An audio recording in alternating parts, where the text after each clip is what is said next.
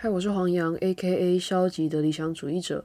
我尝试用一集五到十分钟的时间和你分享我的收获。请听神的话，马可福音第一章二十九节到三十九节。耶稣同雅各和约翰离开会堂，来到西门和安德烈家。当时西门的岳母正发烧，躺在床上。他们立刻把这事告诉耶稣。耶稣走到他的床边。拉着他的手扶他起来，他的烧立刻退了，便起来服侍他们。日落之后，有人把病人和被鬼附身的人都带来见耶稣，全城的人都聚在门前。耶稣医好了许多患各种疾病的人，又赶出很多鬼。他不准鬼说话，因为鬼认识他。第二天清早，天还没亮，耶稣就起来，独自走到旷野去祷告。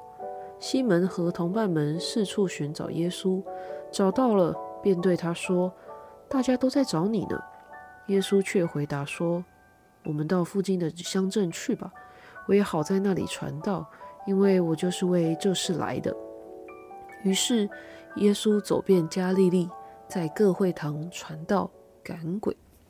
今天这段经文是接在耶稣在安息日的会堂里边。讲到赶鬼之后，到了西门和安德烈这对兄弟的家里，耶稣医治了西门的岳母。到了日落以后，有人把这个病人啊和被鬼附身的人都带来见耶稣。当然经文很夸饰哈，我觉得呃这是马可很有趣的地方。他说全城的人都聚在门前，他可能是要形容那个人山人海，他形容有多少的人因为这个神机骑士。想要来看看耶稣到底在做什么。当然，耶稣好像比想象中的更低调。耶稣不准鬼说话，因为鬼认识真正的耶稣，啊，是来做什么的？耶稣不仅仅是来赶鬼，不是只是来医治人，更重要的是他要完成他的救赎计划。所以在这个时候，耶稣恐怕是认为时间还没有到，所以他不准这些鬼说话。那到了第二天清早。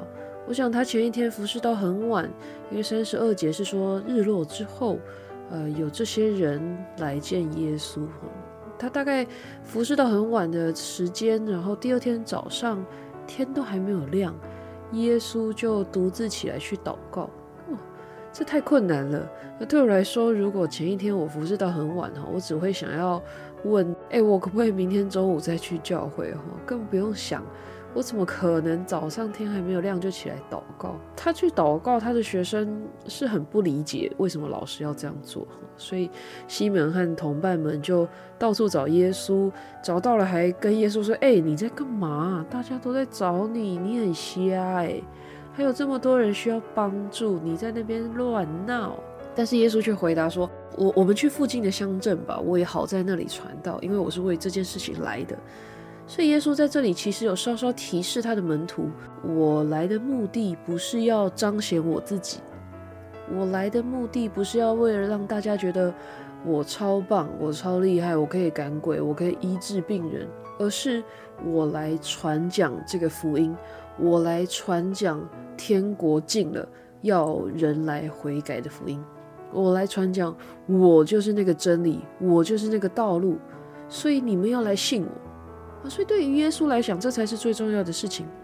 当然，耶稣仍然对这些病人、这些被鬼附的人是保持着高度的怜悯，以至于他后面他仍然愿意为这些人呃服侍，愿意医治他们，愿意为他们赶鬼。但是，我就在想，对于耶稣来说，他觉得他服侍当中的核心是什么？建基于他与天父的关系是非常良好的。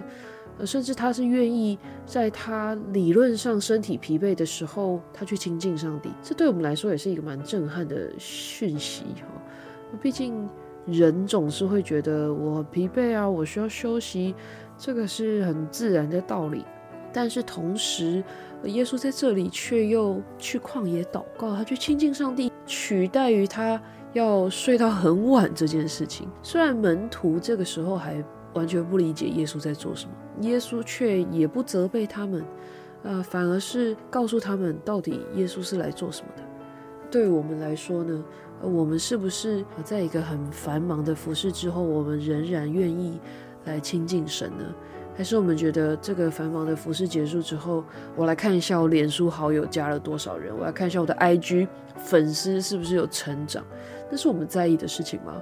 还是我们在意我们在这个服饰的当中，我们是亲近上帝的，我们是因为跟上帝保持好的关系，以至于我真的知道我被神呼召来做什么事情。我是要陪伴一个弟兄姐妹吗？我是要打电话关心人吗？呃，我是需要在会堂里讲道吗？还是我在意的事情，其实根本就是，呃，我的粉丝、我的 follower 有没有变多？我根本就不在乎上帝。我觉得求神帮助我们，太多的时候我们很容易失焦。但是当我们定睛于神的时候，我们才有机会专心服侍神。我也必须承认，很多的时候，其实我也是这样。我总是希望。呃，我的会友在受洗那天可以提到我的名字。我总是希望我是他们生命当中很重要的人，但是往往就是这些时刻会让我们的服饰焦点转移。求神帮助我们，怜悯我们，叫我们的生命可以因为他而有所改变。让我们一起来祷告，亲爱的天父。谢谢你爱我们，主啊，你知道我们的软弱，但是主你仍然使用我们。主啊，求你叫我们效法耶稣的样式，尤其在那些最繁忙的时候，特别要亲近你，好叫我们的生命可以真正的被你使用，叫我们不在意那些外在的点赞数、外在的眼光。主啊，求你来带领我们。谢谢恩主，祷告奉耶稣基督宝贵的名，阿门。